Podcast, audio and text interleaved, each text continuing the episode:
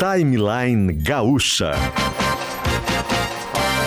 Entrevistas, informação, opinião, bom e mau humor. Parceria Iguatemi Porto Alegre, KTO.com, Racon Consórcio e Kempinski Laje de Pedra.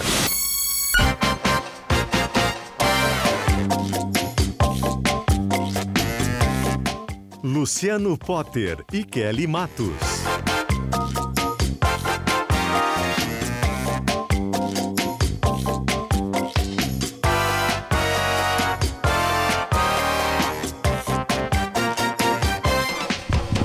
Assim chegamos, assim chegamos. Sejam todos bem-vindos ao Timeline de hoje. Hoje é o último dia do mês de outubro de 2023. Hoje é dia 31 de outubro de 2023. Sejam todos bem-vindos ao Timeline, o Timeline que está aqui e chega firme e forte junto com a nossa penca de patrocinadores. Estão com a gente Kempinski Laje de Pedra, a perfeita fusão da elegância gaúcha com a tradição europeia. Para saber mais, entra em lagedepedra.com.br. Exatamente isso, a junção do Kempinski com Laje de Pedra. Também com a gente, KTO.com, gauchão de futsal, é com a KTO. Entra lá em KTO.com e te cadastra. KTO, a quadra é nossa. O Prime da Racon Consórcios é o plano ideal para você ampliar seu patrimônio e se tornar um investidor milionário. Também para saber mais tem um site que é rbs.racon.com.br e até o dia 5 de novembro você vai pegar uma mudinha de planta e vai cobrir o mundo de verde no Iguatemi de Porto Alegre. A gente também está junto com o Grupem, com DRC Nusan, com o Colégio Bom Conselho, com Facta, com Clínica Alfaman e com Corém RS. E a gente muda o jazz agora neste exato momento e dá o bom dia para meus queridos companheiros. Kelly Matos e senhor PG, Paulo Germano. Sejam bem-vindos. Hoje dia. não temos o PG, Potter, mas por uma razão nobre. É só a Kelly que está aqui. O PG vai estar tá em deslocamento agora para produzir, para executar o Gaúcha Mais hoje à tarde, junto com o Leandro Stout. De É, onde? De uma das cidades, eu acho que ou a cidade com maior eh, população idosa. eh, e até eu acho que esse título é do Brasil, não é? Veranópolis, né? Não, não é. Ver- Veranópolis é Errei? expectativa de vida. Hum. Veranópolis é a expectativa de É onde vida. mais pessoas idosas moram ao mesmo tempo no mesmo conglomerado. Proporcionalmente, é, é essa a, a, a situação ali que, que eles estarão hoje. Ele e o Stout, acabei de cumprimentar o Stout aqui, é, que estão em deslocamento nesse momento, é Coqueiro Baixo, a cidade que Olha mais só. envelheceu no país. Metade da população tem mais de 53 anos. Então, para que desse tempo de chegarem né, à, à cidade, preparar todo o Gaúcha Mais, que vai ser especial, até porque tem desafios, né? Quando uma cidade tem uma população, desafios que de alguma forma todos nós enfrentaremos, porque a população vai ficar mais velha do que a gente tem hoje. Então a gente vai ter que ter uma estrutura de saúde, de, enfim, cuidados, Absolutamente tudo muda. tudo, tudo, né? Como a gente encara o trabalho, quantas vezes a gente vai fazer uma faculdade, quantas vezes a gente vai casar, quantas vezes a gente vai se cuidar, se a gente vai fazer exercício físico ou não. Se a gente vai ficar 10 décadas aqui, Kelly. Outra coisa, como é que a gente vai voltar? A gente tá brigando com todo mundo aí pra votar, né? A gente não vai ter mais amigo, né? Depois de 40 eleições pra presidente. Tudo muda, o jeito de enxergar a vida muda. É. Sabe por que que eu tô falando isso aí? Porque é um tema da minha palestra. Eu adoro Lúcio, esse assunto. Aliás, essa Adoro esse palestra do Potter, se você ainda não assistiu, faça isso. Não perca essa oportunidade. 21 de novembro, hein? KTO apresenta, Araújo Viana, eu e o Tinga. A minha depois a do Tinga. É Curiosidade é a palavra. E ele, então, tudo isso para dizer, né, que a Rádio Gaúcha estará lá.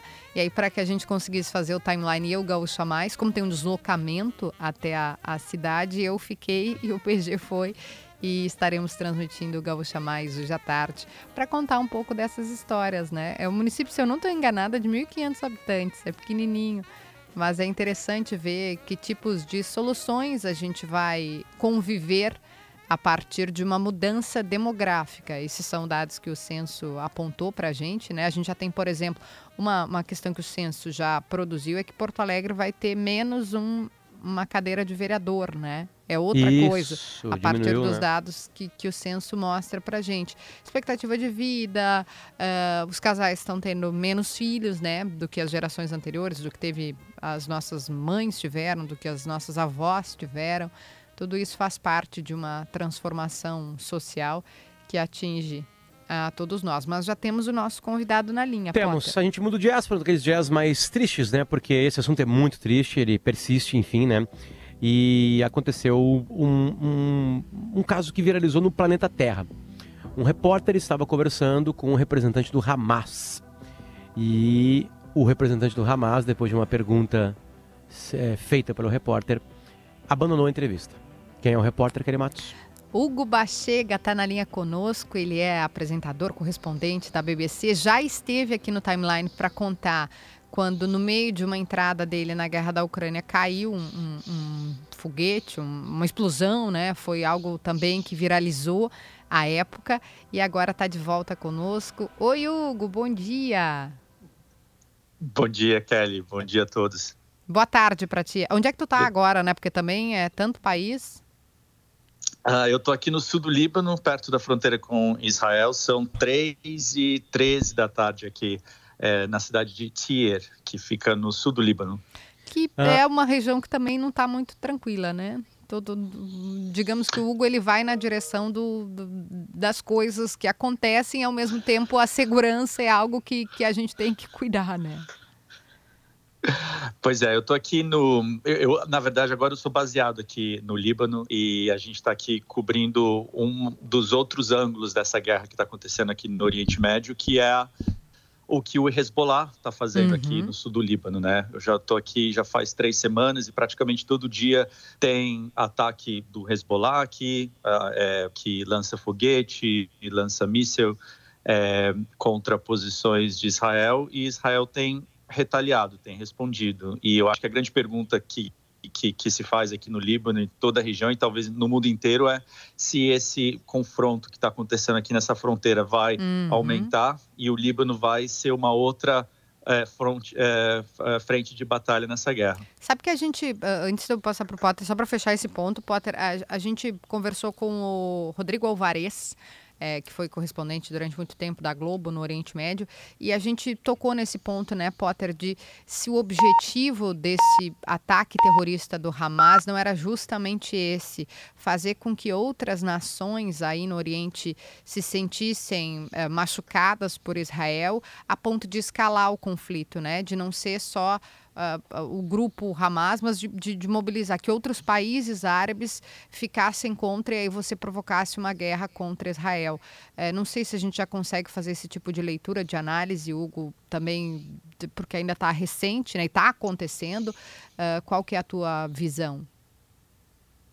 É, é bem difícil, porque tudo está acontecendo. Essa semana, na sexta-feira, a gente vai ter um pronunciamento, o primeiro pronunciamento desde que essa guerra começou, do líder do Hezbollah, Hassan Nasrallah. É, aqui está todo mundo meio apreensivo, é, ansioso para ver o que, que, ele vai dizer, se ele vai uh, meio que baixar a temperatura ou se ele vai continuar com esse aumento da violência que a gente tem, que, tem visto. Eu acho que, brevemente, uma coisa que a gente pode com certeza dizer é que é, tudo é, esses grupos todos eles têm um vários fatores em comum e um deles é a presença do Irã o, Irã ele hum. patrocina, ele apoia esses grupos. O Irã está por trás de uma, uma frente de resistência, eles, eles dizem né, que é a frente de resistência aqui na região, que inclui o Hamas, mas também inclui o Hezbollah aqui no Líbano, inclui grupos no Iraque, na Síria, os rebeldes no Iêmen. E a gente tem visto que nas últimas semanas todos esses atores eles têm participado de uma maneira bastante efetiva. A gente tem visto vários ataques contra bases americanas na Síria, no Iraque,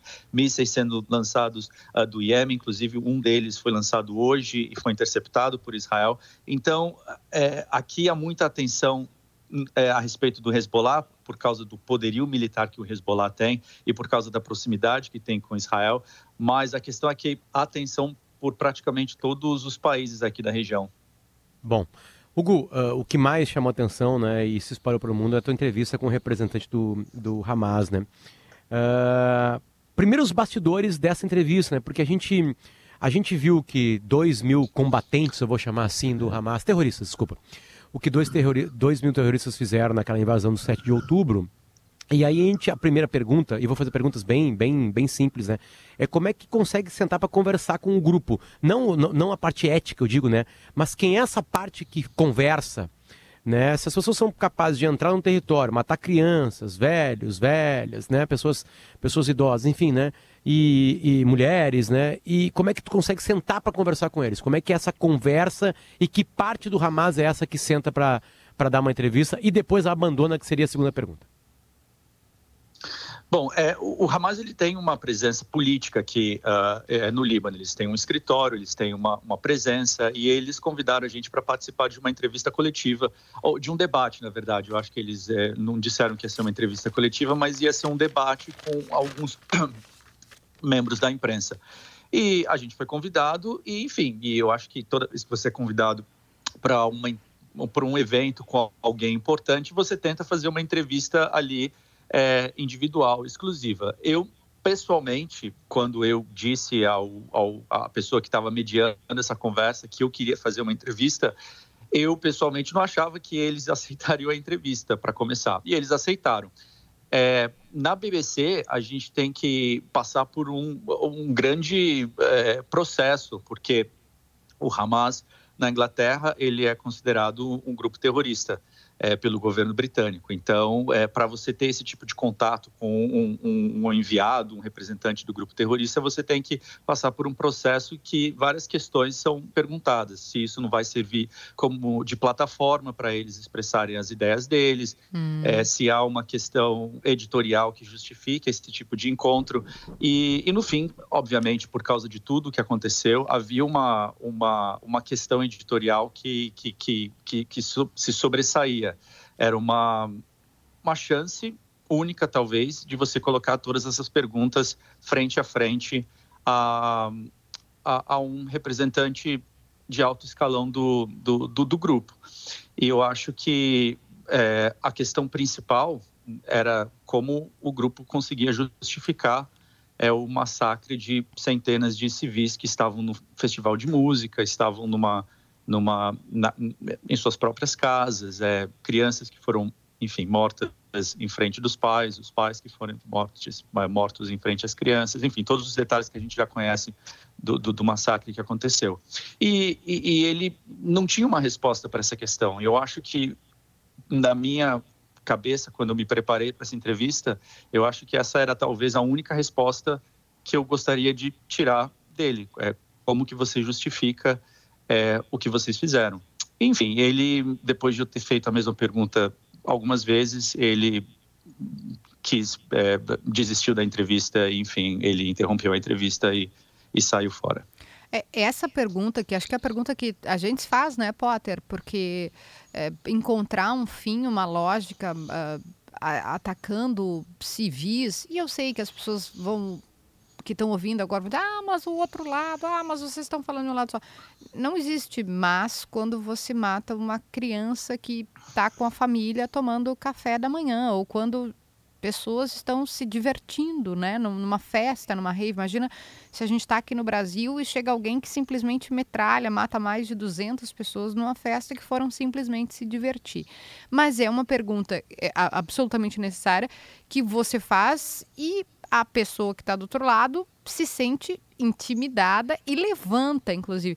E para nós aqui, o, é, daí lado ocidental, a nossa leitura pode ser rasa, como disse o Potter, a, a, eu fico com medo, sabe? Eu, quando aquele cara se levanta assim, eu, eu penso, meu Deus, o Hugo tá seguro ali. Queria que você contasse um pouco disso, assim, como é que foi esse momento que ele, que ele tira, né, a o microfone, acho que é uma lapela, né? Que tá no. Isso, no, uma lapela sem fio. Isso, e aí ele, ele fala: não, não, não, vamos encerrar a entrevista. Mal comparando, né? Numa comparação muito ruim, a gente vê coisas assim, no, sei lá, treinador de futebol não gostou de uma pergunta do repórter, devolve com uma patada. Mas ali você tava com o cara do Hamas, que simplesmente promoveu aquela matança no episódio lá do sábado em Israel. Como é que foi esse momento? Eu acho que quando a gente se preparou para essa entrevista, enfim, quando eu comecei a pensar nas perguntas, eu comecei a pesquisar, eu conversava com a minha produtora, em nenhum momento a gente considerou o cenário de a entrevista ser interrompida no meio. Então foi uma grande surpresa quando aquilo ah, é? aconteceu. É? Eu acho que, enfim, a gente, eu considerei várias é, respostas que ele poderia dar e várias perguntas que eu poderia para tentar rebater o ponto dele, mas em nenhum momento eu pensei que ele ia desistir da entrevista no meio da entrevista, da maneira como ele fez. Eu acho que eu fiquei talvez tão surpreso com, com aquele com, com, com o desfecho da entrevista que é, eu não pensei em absolutamente mais nada a não ser a gente precisa terminar isso daqui e sair daqui, porque eu pensei que o a, mais eu não pensei nem na, na, na, nossa questão de segurança física, porque eu acho que a gente estava em Beirute, é, nós hum. estávamos identificados como jornalistas, é, vários jornalistas estiveram ali naquela coletiva, naquela conversa que ele tinha tido. Existiam outros jornalistas que estavam esperando para entrevistá-lo, a gente não tinha sido o único, acho que é, tinha mais uma equipe ali esperando entrevistá-los. Ou seja, eu, eu, acho que a questão ali, apesar de ter, ser tensa, era uma questão de segurança. O meu único receio era que ele pedisse para que a gente deletasse ah, a, a, a, a nossa entrevista. E eles pediram, e na verdade eles pediram, mas a gente sim, simplesmente ignorou, tentou ali, pegou todas as nossas eles câmeras que a gente apagar? tinha, colocou. Pediram para a gente apagar, pediram umas duas, três vezes pediram pra gente apagar. como? É, pediram. É, como é que foi esse pedido? Porque eles pediram, eles pediram pelo meu tradutor, e meu tradutor pela primeira vez fingiu que não tinha ouvido, aí ele percebeu que meu tradutor não tinha passado a mensagem. Aí quando eu ouvi a palavra deleted, you've got to delete the footage, eu simplesmente ignorei e falei, a gente tem que sair daqui. E a gente saiu rapidamente, sem deletar a, a sem deletar a entrevista. É, mas na questão momentos de, segurança, de tensão, então. não teve nenhum. Momentos de tensão. Foram, foram alguns cinco minutos de tensão, sim. É, mas, é, ah, mas ah. enfim, eu acho que por favor, Hugo, por favor, complete, complete, complete.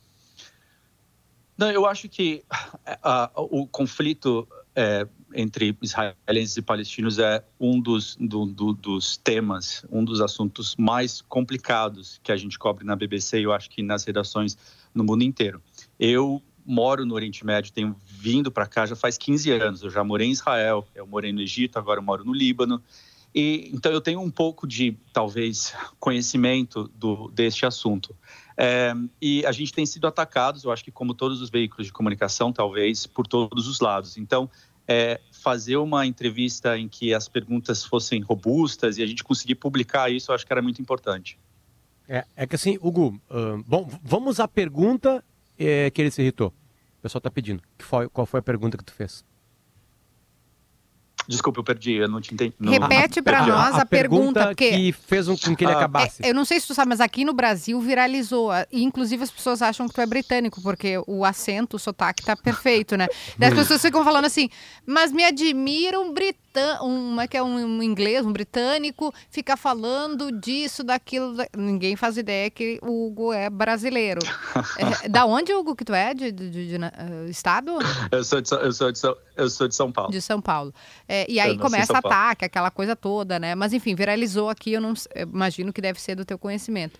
Mas a, a, o Potter pediu para você repetir a pergunta para quem não recebeu esse vídeo, ou quem não, não acessou esse vídeo na sua timeline. Eu acho que a, a, primeira, a pergunta inicial com qual eu abri a, a, a, entrevista foi como é que você justifica matar centenas de pessoas, inclusive é, civis, uh, muitos civis, é, inclusive pessoas que estão num, num festival de música ou estão em suas próprias casas com as famílias ele tinha uma mensagem muito clara, que ele queria fazer a distinção de que essa operação, como eles dizem, era uma operação militar, para usar as palavras hum. dele, e que nenhum dos atiradores tinha recebido é, ordem para focar nos civis. E aí e, o que a gente vê hoje, a evidência, os fatos, é, não faz sentido. É, os, os, atiradores, eles filmaram os crimes que eles estavam cometendo. É, a gente viu que alguns dos crimes foram transmitidos ao vivo na televisão. A gente viu toda a crueldade de pessoas que foram carbonizadas, enfim, todos os detalhes que, enfim, é, não preciso dar aqui. E, e, e, todas as vezes em que ele tentava, e ele só ele repetia essa resposta para todas as perguntas, praticamente todas as perguntas é, que eu fazia. Enfim, eu acho que no final já, quando a gente já estava nos 10 minutos, eu perguntei a ele como que isso avançava, como esse ataque avançava causa palestina.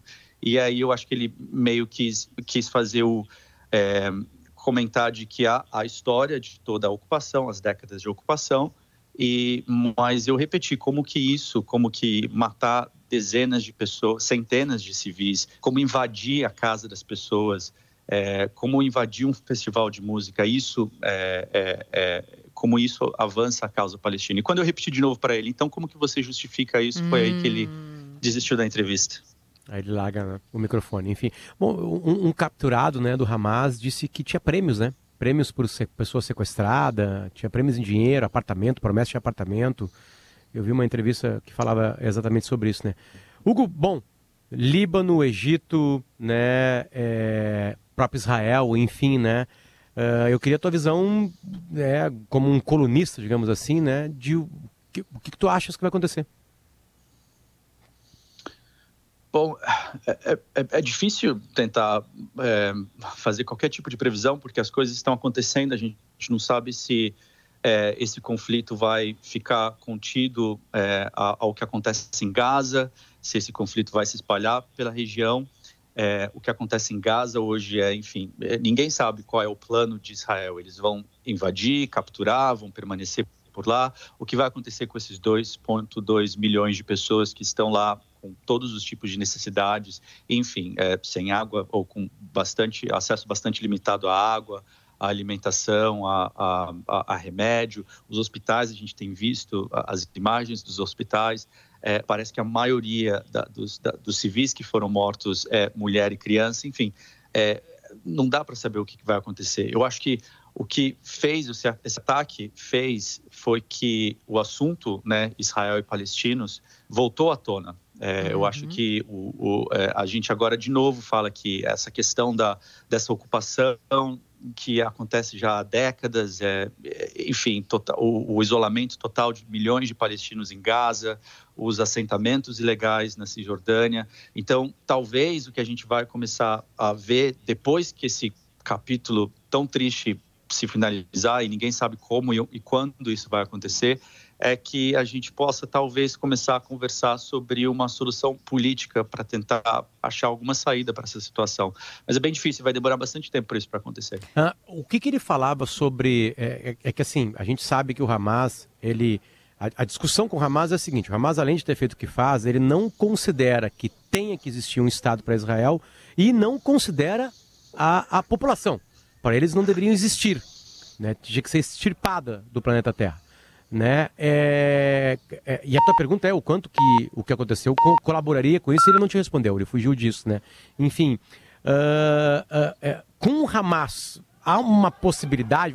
Não, nós vamos dividir, nós vamos dividir o, o, uh, o espaço né, físico. Mas como é que se divide o espaço físico se acha que o outro lado não tem que existir, nem as pessoas do outro lado devem existir? Como é que se avança com isso? Como é que se conversa com isso?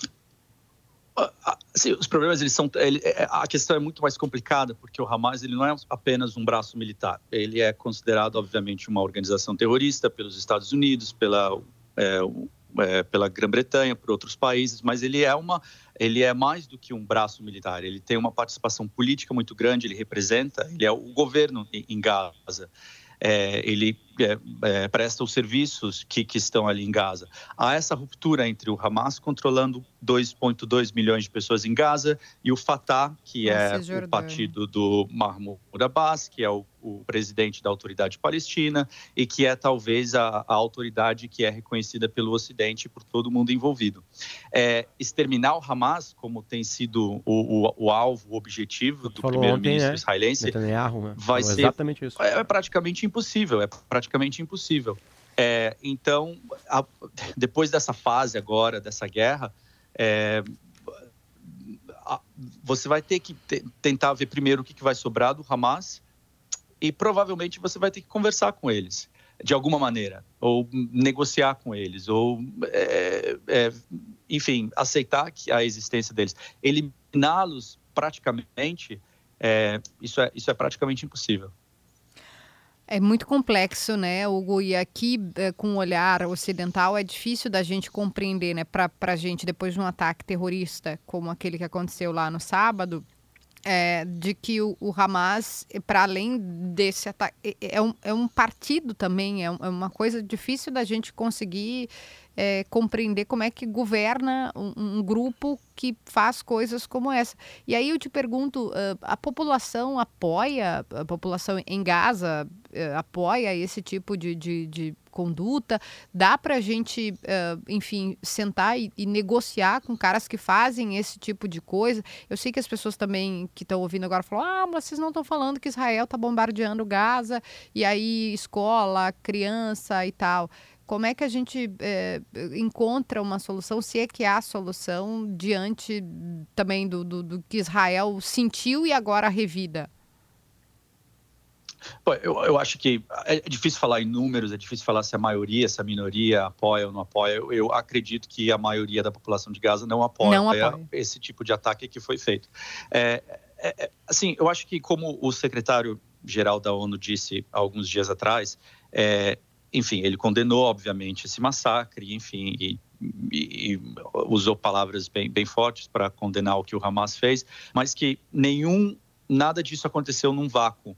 Eu acho que para entender, eu acho há tanta divisão, é um assunto tão complexo, por, por esse por esse por esse conflito está acontecendo há tanto tempo, as pessoas meio que já fizeram, já têm a opinião delas formada, já têm as posições delas formadas e elas, muita gente meio que é, se fechou nessas opiniões e não, talvez não, não, não aceitem ou não, não prestem atenção no que outras pessoas têm a dizer. Eu acho que o que eu estou querendo dizer é que nada acontece sem ser ligado a um, um fator ao outro.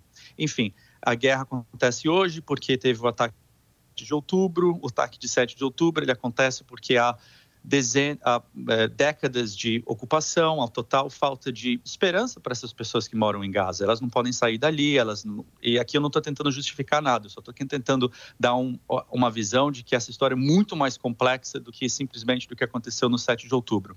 O que vai acontecer daqui para frente é, é, praticamente impossível de, de, se dizer, mas é de novo é, esses grupos, como o Hezbollah aqui, o Hezbollah ele é considerado uma organização terrorista, mas ele tem presença no parlamento, ele indica ministro, ele é uma organização social, ele pratica, ele dá, ele oferece vários serviços para a população.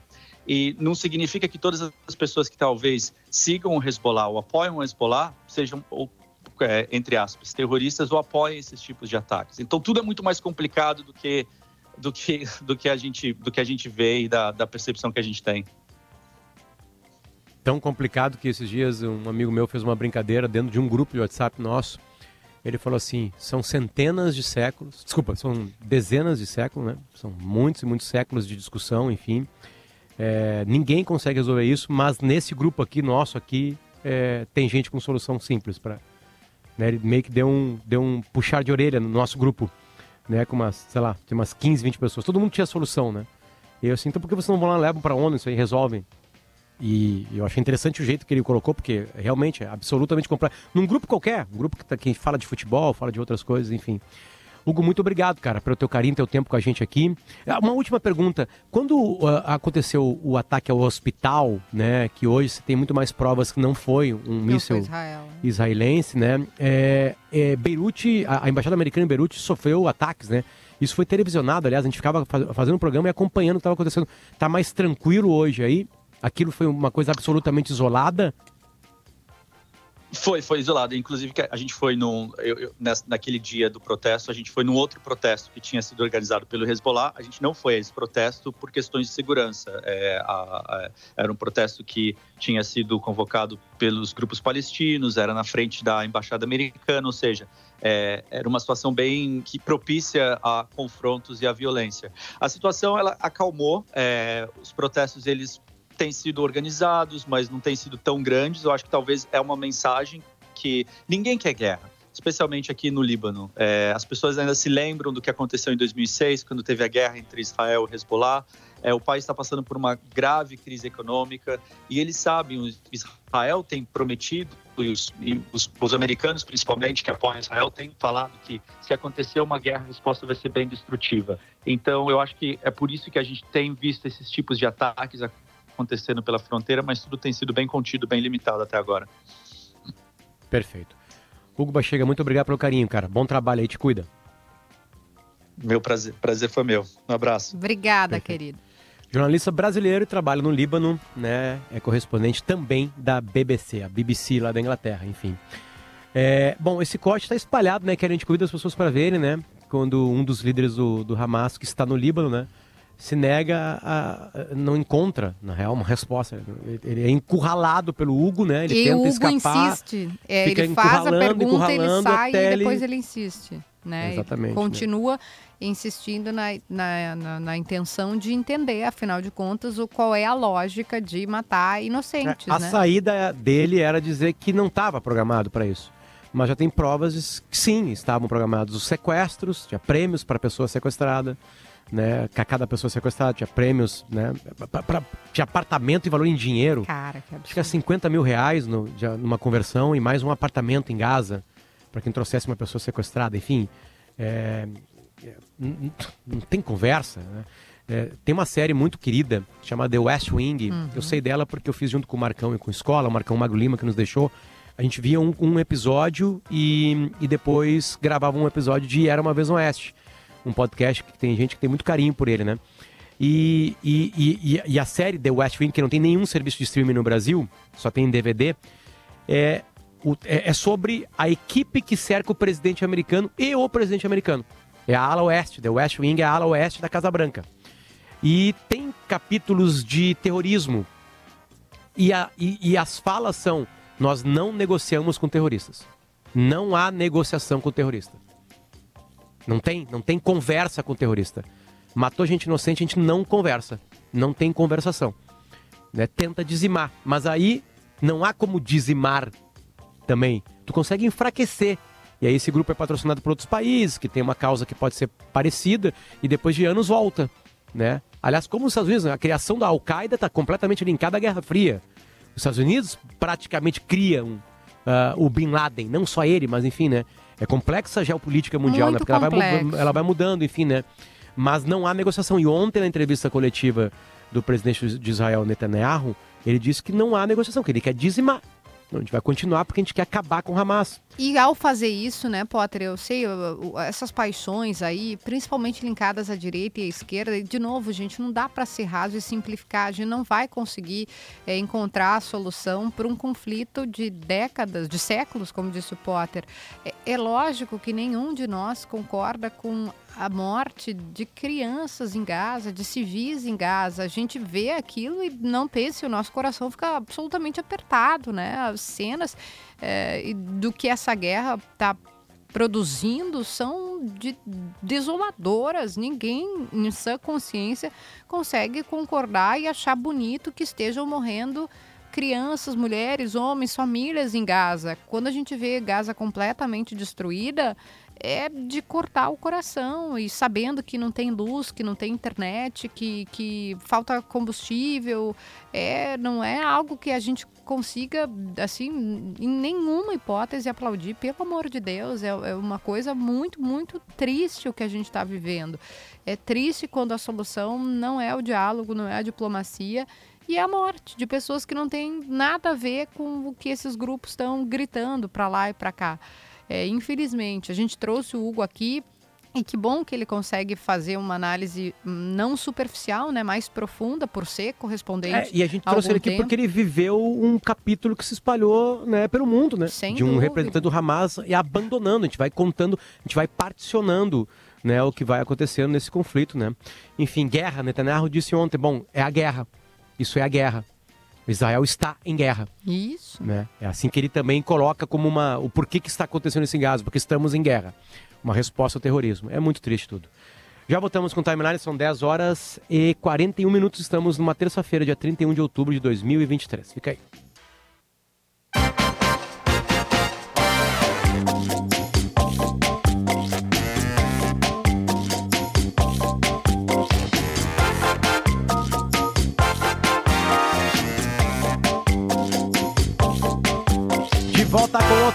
Timeline, são 10 horas e 45 minutinhos, 22 graus, numa Porto Alegre nublada. E o Timeline está de volta junto com Iguatemi, até 5 de novembro. Pegue sua mudinha e venha cobrir o mundo de verde no Iguatemi. Gauchão de futsal é na KTO, entra lá em kto.com te cadastra. KTO, a quadra é nossa. Amplie seu patrimônio e seja um investidor milionário com o Prime da Racon Consórcios. E Kempinski Laje de Pedra, único em todos os sentidos. Saiba mais em lajedepedra.com.br, a perfeita fusão da elegância gaúcha com a tradição europeia. A gente muda o jazz junto com Facta. Empréstimo rápido e fácil. Também com a gente, DR Sunissan, faça o melhor negócio, acesse drsunissan.com.br. Gruppen, tecnologia pensada em grupo. Colégio Bom Conselho, matrículas abertas e alfamen.com.br. Perdendo força indo rápido demais na hora H, Clínica Alfamen. 140 mil né, pessoas fazem parte dessa força de trabalho da saúde no Brasil. Corém RS reconhece, atua e valoriza. 140 mil no Rio Grande do Sul. Corém RS reconhece, atua e valoriza a enfermagem com a gente aqui. Kelly, temos visita no estúdio, né? Temos sim, Potter. E quando ela vem aqui é porque tem reportagem investigativa. A Adriana Irion faz parte do nosso grupo de investigação, que a gente apelidou de GDI. E essa reportagem mostra mais um dos tentáculos do crime. E é curioso, não é surpresa que seja dentro da cadeia. Adriana, seja bem-vinda. O que que a tua reportagem expõe para a gente hoje? Bom dia. Bom dia, Kelly. Bom dia, Potter, ouvintes. Essa reportagem, então, ela mostra uma situação que não é nova, é um fenômeno assim no, no, sistema penal já há muitos anos, mais de uma década, essa questão de cantinas, né? Uh, dos produtos sendo vendidos dentro dos presídios em função do que os presos não recebem, assim, até itens básicos por parte do Estado. Antes de tu contar, que... eu quero, eu vou pegar do começo, tá? Desculpa te interromper, mas é porque para quem não conhece, a cantina é uma coisa que é permitida. É permitida. Tem um, um bar, uma mercearia Exato. dentro do presídio. O que, que o Estado faz? O Estado licita esses espaços, uma salinha de 20 metros quadrados, 30, 40, 50, faz uma licitação, pregão eletrônico e os comerciantes interessados, donos de, de restaurantes, de mini mercado, concorrem e, e alugam esses espaços. Então é tudo legalizado, não é? E vendem coisas tipo E aí eles biscoito. vendem em cada, em cada edital sai uma lista dos itens permitidos ah, para essa cantina vender. vender. O que que acontece? Que é uma das questões que a gente apurou. Uh, tem um poder discricionário dos diretores de aumentar aquela lista. Né? Tanto assim que se tu pegar um edital, não tem sorvete, açaí, ah. Uh, remédios e assim nós temos uma lista aqui de uma das cantinas que tem tudo isso. Então assim se Até o diretor açaí. se o diretor permitir achar que é possível né ter segurança com aquilo ele vai autorizar coisas além da lista que, com, que estava no edital. Então o, mas o fenômeno assim mais grave dos últimos tempos né que é diferente lá de quando começou é essa questão das facções né porque, por exemplo, tem aqui um litro de sorvete, sai da cantina oficial, a cantina listada, sai por 50 reais, que já é muito mais do que na rua. Uhum. E aí ela vai para dentro das galerias e lá o chefe vai dizer por quanto ele vai vender. Né? E aí as pessoas se submetem. O é, que, que acontece? É um sistema que constrange, né? E poxa, tu tá ali, o teu colega tá comendo hambúrguer, sorvete, açaí, tu não vai comer, então, assim, cria essa diferença entre os presos. Eles acabam se endividando. E aí né? tem que pagar para o chefe da facção. Paga para a galeria. Uh, tem informação de um agente penitenciário que às vezes encontram na, nas celas, assim, de 5 a 30 mil, porque... Uh, Nossa em tese as famílias trazem para eles fazerem compras e tal e daí quando esse esse preso sai da galeria e vai lá é o preso né uh, uh, nomeado pela chefia para ir buscar as compras, ele vai com todo esse dinheiro lá na cantina, compra, compra uma lista para revende. E revende. Ele traz carrinhos, né? Os relatos que a gente tem, eles trazem em carrinhos, tipo de supermercado, tiram dessa cantina oficial, pagam lá. E aí levam para dentro da, da cantina, das galerias e criam ali uma. Tem uma cela que é uma subcantina. Aí eles uma armazenam tudo ali até um ano e meio, dois, nós estivemos lá na PASC e eu estive numa dessas celas. Eles armazenam, tem 10, 15 pães de sanduíche, é, litros de leite, tem tudo ali ah, dentro ah, da Tem a cantina oficial e a cantina da facção. Cantina oficial, é, que já vende mais caro que na rua, porque os comerciantes alegam é, todo um né? risco dentro da cadeia, toda uma complicação, tem que ficar negociando com, com os presos o tempo todo, que eles reclamam do preço, querem privilégios, querem fazer entrar dinheiro na conta da cantina sem explicar muito como é que é. Então, assim, o comerciante negocia o tempo todo com os criminosos também. E aí depois esse material vai para dentro da galeria e lá eles cobram o que eles quiserem. A, Adriana, né? a, a, opção das pessoas né, que estão lá dentro em ir na oficial e não oficial, porque quando sempre a gente fala sobre isso, a gente, a gente esquece né, e tem que colocar uma palavra chamada violência, né? Coação, enfim, né? É, é, não é tão simples assim eu buscar só no caminho mais, mais barato dentro lá, né? Tem, tem, tem uma, uma, uma, uma, algo de violento, né? Tipo assim, olha, tu tem que comprar de mim. Tem, tem essas histórias também? É, na verdade eles não têm essa opção, né, Potter? Porque assim, o que, que seria a opção? Tu ir lá fazer as tuas compras, mas numa cadeia com mil presos, dois mil presos, não há uma estrutura de segurança para cada preso sair da sua galeria e lá fazer a sua compra no barzinho oficial, né? Então, o que, que acontece? O sistema, da forma como ele é, ele já. Favorece esse, essa, essa nova cantina. Favorece esse sistema, exato, porque o preso não tem como ir lá. Até alguns comerciantes dizem: ah, se o familiar me pagar 18 reais o refri, eu vendo a 18, numa prisão menor, eu consigo ir lá entregar para o fulaninho e tal. Mas tem que ser uma prisão pequena para conseguir fazer essa entrega direta. Na PEG, que é hoje a, maior a penitenciária estadual do Jacuí, né? a maior cadeia do estado, tem 2.200 presos, tu não consegue fazer isso um a um, né? Então eles acabam sendo empurrados para esse sistema, que o, que o governo também tem um grande desafio. Não, e, e aí, aqui isso... fora, Adriana, as famílias sofrem aqui fora quando o preso lá dentro não consegue pagar? É, as famílias acabam tendo que arcar com isso, né? Elas também podem levar itens, tem uma lista de o que que as famílias podem levar. E, mas elas também são quem acaba pagando muitas vezes essa conta nas cantinas, né? eu acho que tem de grave aí também, Potter, para além do descontrole, né? O Estado, o Estado, o poder público não consegue gerir, ah. né? O, o, os chefes das facções são quem fazem a, a coordenação, a gerência, isso a gente sabe, né? Sim, do já presídio. as galerias. Isso, né? quem entra para lá, quem entra para cá. Acho que o documentário do Renatinho, do Renato Ornelis, mostra muito bem isso, né? De que uma pessoa que tá, entra para o presídio, no caso para o presídio central, ela tem que escolher, ela vai para uma facção e aí você fica devendo depois, quando é. sai.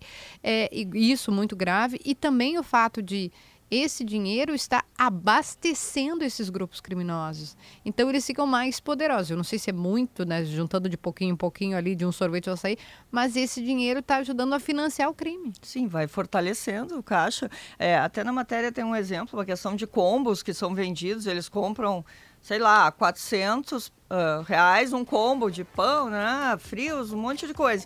E eles conseguem lucrar 900 ao Caramba. revender Nossa. essas coisas lá dentro. Então, assim, de lucro em lucro, né? De pouquinho em pouquinho, é um grande negócio. Nós temos mais dois, um minutinho e meio, Adriana. O que a gente não falou? Que é legal de ressaltar. Tem uma questão que chamou a atenção aí do ano passado para agora, que foi quando o GDI começou a investigar e acompanhar essa situação, né? Nós fomos procurados, eu e colegas, que foi uma questão de um salto no valor dos aluguéis. Os aluguéis são 30, 40, ah, 50 mil, assim, os mais caros que tinha. E daqui a pouco, no ano passado, surgiu a licitação da PEG e houve um lance, o lance classificado foi 643 mil. E, assim, né? Então saltou de 50 para 643 mil, é um, é um troço que os próprios concorrentes se estranharam e começaram a fazer denúncias, dizer que não era possível né, executar essa proposta, levaram para autoridades, procuraram o GDI para dizer que tinha algo estranho acontecendo. Como é que o cara vai pagar 640, 640 mil para ocupar a, a é, cantina? Em Osório, até setembro, agora era 313 mil. Nossa. Um aluguel que, que até 2021 era 22 mil. Então, assim, algo Ué. diferente aconteceu, a gente começou a olhar e foi a partir daí que começou a nossa investigação. O que, que, diz o governo? É pregão, né? O preço, quem oferecer mais ganha, não tem um teto, não tem um limite. Isso os concorrentes reclamam, tem gente né, recorrendo, impugnando as licitações. Então tem esse fator também. E eles alegam que conseguiriam pagar esses valores, as pessoas né, que dão os lances, são vários lances altíssimos, porque a cantina renderia muito, poderia ter uma, uma receita lá de um milhão até. A, a matéria completa, né? Com todos esses detalhes está na capa de GZH. Refrigerante a 25 e chocolate a 15. Facções superfatura itens vendidos em cantinas de prisões para reforçar a caixa do crime. Volte sempre, Adriana Erion. Muito obrigado pelo teu carinho aqui com a gente. Parabéns. Obrigada. Acabou o timeline, Kelly Matos. Um beijo para ti. Beijo. Lembrando que hoje o programa esteve na equipe técnica o senhor Yuri Falcão na produção. Pedro Castro, Domingo Sávio, Fernando Bortolin, Richard Borges e Augusto Silveira e nas lives Luísa Zenobini e Rodrigo Mendonça. Tchau, tchau. Ouça a Gaúcha a qualquer momento e em todo lugar. O programa de hoje estará disponível em gaúchazh.com e no Spotify.